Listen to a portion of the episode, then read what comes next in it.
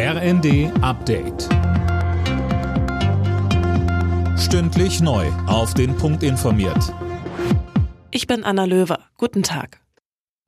Der Schwede Svante Pääbo hat den Medizin-Nobelpreis bekommen für die Sequenzierung des Genoms der Neandertaler und die Begründung der Paläogenetik. Das hat das Nobelkomitee in Stockholm mitgeteilt. Morgen wird der Preisträger in der Kategorie Physik verkündet.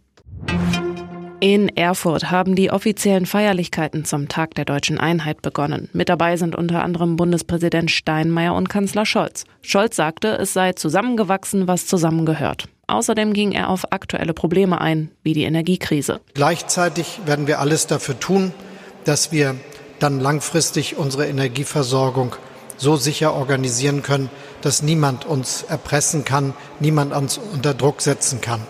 Ich bin sicher, wenn wir zusammenhalten, wenn wir weiter zusammenwachsen, dann wird das auch gelingen.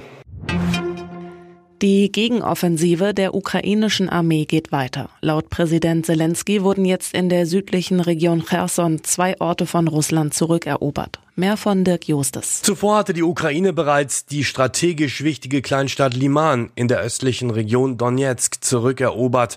Russland will unterdessen weiter verhindern, dass wehrpflichtige Männer das Land verlassen.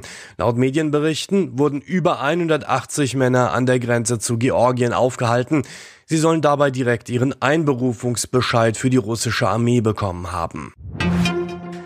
Nach der tödlichen Massenpanik in einem Fußballstadion in Indonesien soll eine Expertengruppe jetzt die Hintergründe klären.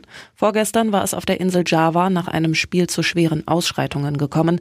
Als die Polizei Tränengas einsetzte, brach eine Massenpanik aus. 125 Menschen starben.